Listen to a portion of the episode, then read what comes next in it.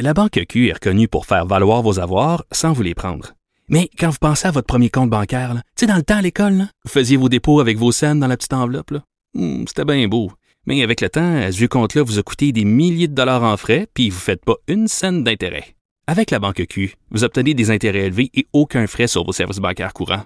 Autrement dit, ça fait pas mal plus de scènes dans votre enveloppe, ça.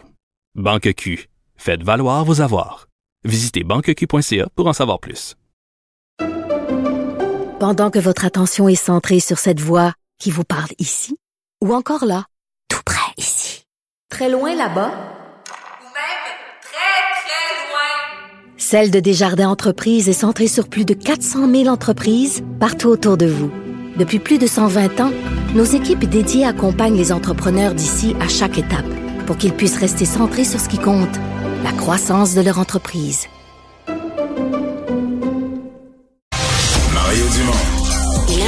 L'actualité et sépare les faits des rumeurs. Il n'a qu'une seule parole, celle que vous entendez. Cube Radio. On est de retour. Euh, vous avez peut-être euh, vu le passage hier des dirigeants de la direction du CN à la euh, au comité des transports de la Chambre des communes. C'était si on considère que le CN, le Canadien national, était dans une controverse linguistique depuis une semaine, dix jours, c'était vraiment une insulte à mon humble avis hier. C'est-à-dire qu'on va on arrive là, puis même le type, euh, le monsieur, je pense qu'il s'appelle Monsieur Labbé, c'est un gars de la Beauce qui travaille maintenant. Il parle français. Ben, Il parle français, c'est un gars de la Beauce. Bon, il, travaille, au travaille au Canada anglais, mais il fait sa présentation c'est un vice-président du CN, fait sa présentation entièrement en anglais. Est-ce que c'est accidentel parce qu'il s'occupe tellement pas du français qu'ils oublient que ça existe? Ou est-ce que c'est carrément un pied de nez pour dire, regarde, nous autres, on est dans une controverse, mais on s'en fout de la controverse. Les journaux, on se torche avec leur, avec leurs feuilles. On s'en fout. Puis nous, on le fait en anglais, puis on va on une présentation en anglais, puis on va la maintenir en anglais. Puis euh, bonjour la visite. Et François Blanchette est chef du Bloc québécois. Bonjour. Bien le bonjour. Comment vous l'avez interprété, vous, ce passage hier devant le comité des transports? C'est tellement pas surprenant. En fait, probablement que la raison pour laquelle il ne s'est exprimé qu'en anglais, c'est que les notes qui ont été préparées pour lui étaient seulement en anglais. Et ces gens-là, membres de conseils d'administration de très grandes entreprises, sont extrêmement encadrés.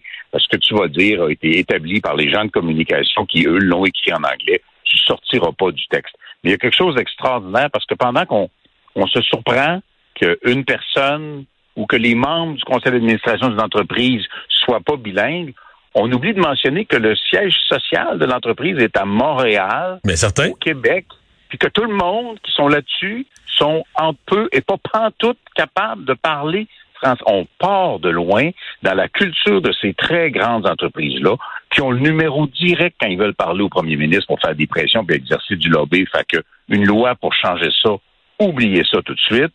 Mais ces gens-là peuvent participer à une espèce de négligence institutionnelle qui tasse le français lentement, mais sûrement. La langue internationale, la langue des affaires, nous dira-t-on, c'est l'anglais. Vous savez, la langue, l'endroit, à part peut-être les États-Unis, la Grande-Bretagne, puis le reste du Canada, où la langue des affaires est le plus l'anglais, c'est le Québec parce qu'on nous dit qu'il faut que ce soit de même, parce qu'en Italie, on fait de la business en italien, puis euh, en Suède, on fait de la business en suédois aussi. On se fait tellement remplir avec ça qu'on finit par pu surprendre. Ouais. Mais euh, le, la controverse était déjà euh, lancée sur le fait qu'il y avait plus de membres du conseil d'administration euh, qui étaient francophones ou qui parlaient français. Ils se présentent à la Chambre des communes, c'est le Parlement du pays. Ils savent qu'il y a une controverse, que c'est un pied de nez. Est-ce qu'ils sont venus dire au ben Parlement... Il faut que les gens qui ont fait ces notes, ils n'aient même pas réfléchi ou aient dit on s'en fout. C'est possible que ces gens-là aient dit on s'en fout, comme le PDG d'Air Canada qui dit moi, je vis à Montréal, je parle pas français, ça m'intéresse pas pantoute. Euh, et, et, il faut qu'on en prenne acte de ça. Nous, on considère que c'est notre langue nationale, mais il y a des gens qui font de la business sur le territoire, qui ont une relation intime, au sens de intime avec le gouvernement fédéral, qui ont absolument aucun respect pour ce que nous, on se permet d'appeler la nation québécoise, c'est sûr que c'est une insulte, mais c'est une insulte dont il se tire une fois après l'autre.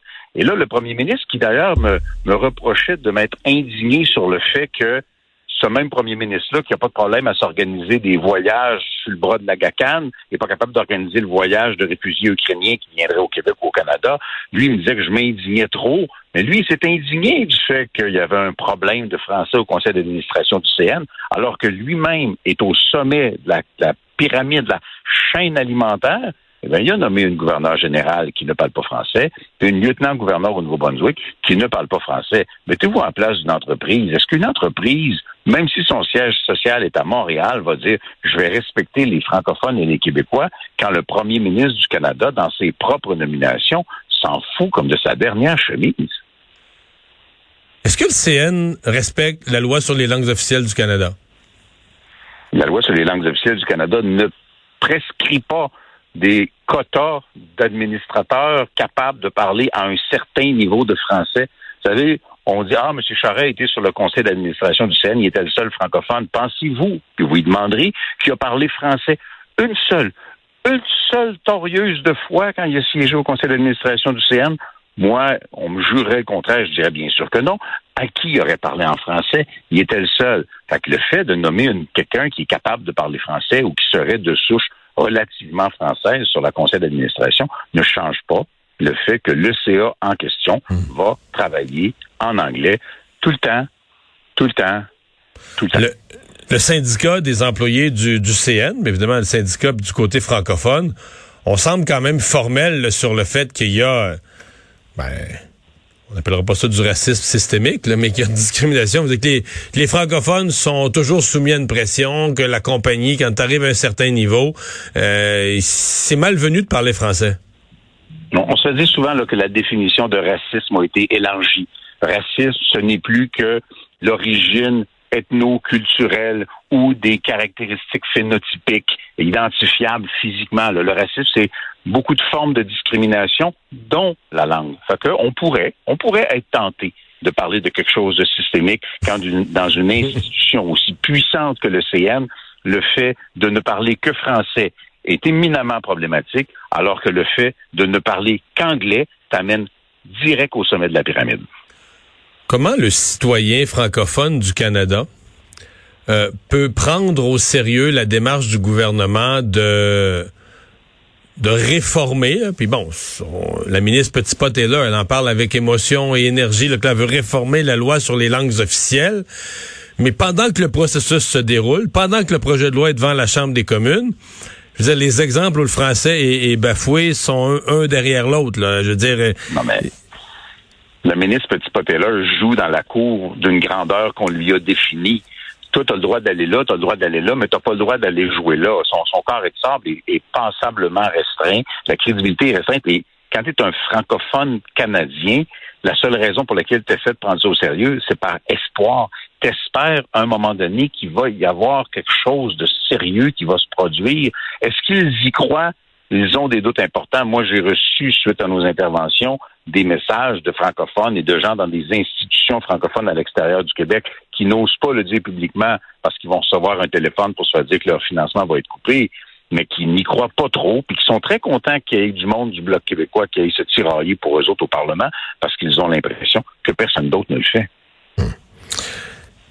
Est-ce que le CN va être convoqué? Parce que hier, ça peut être confondant pour les, gens qui nous écoutent.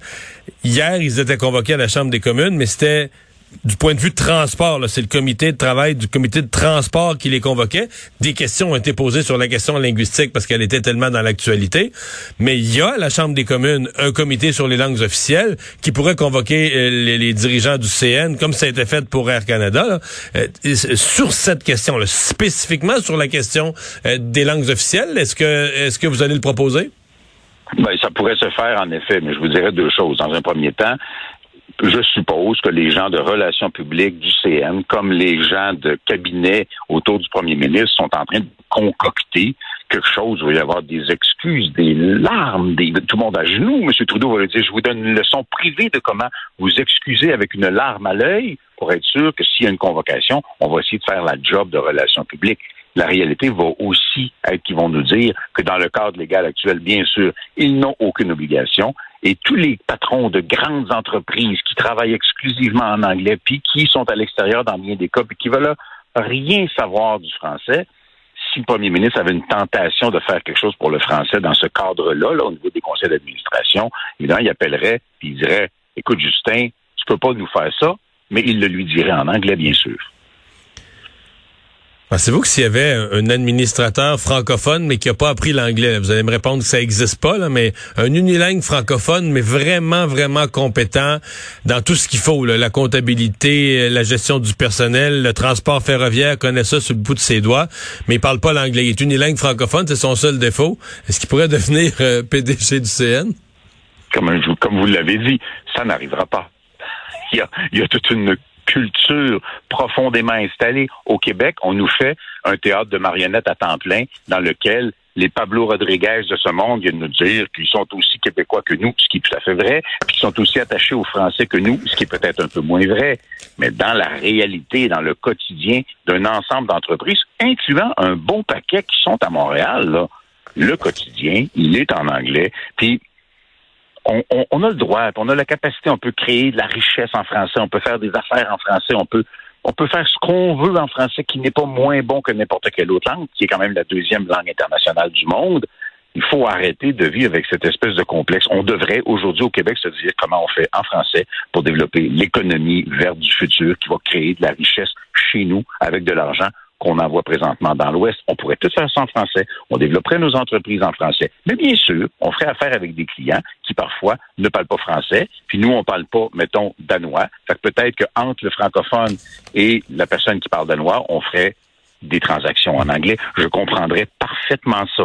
Mais l'automatisme de passer à même ce pays dont on dit qu'il est bilingue à l'anglais tout le temps, avec un mépris systématique je n'ai pas dit systémique pour le français, mais je pense qu'à un moment donné, les gens vont devoir s'en rendre compte.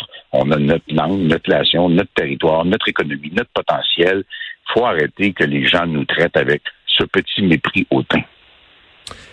Et François Blanchet, merci. Au revoir. Un grand plaisir. Bye bye.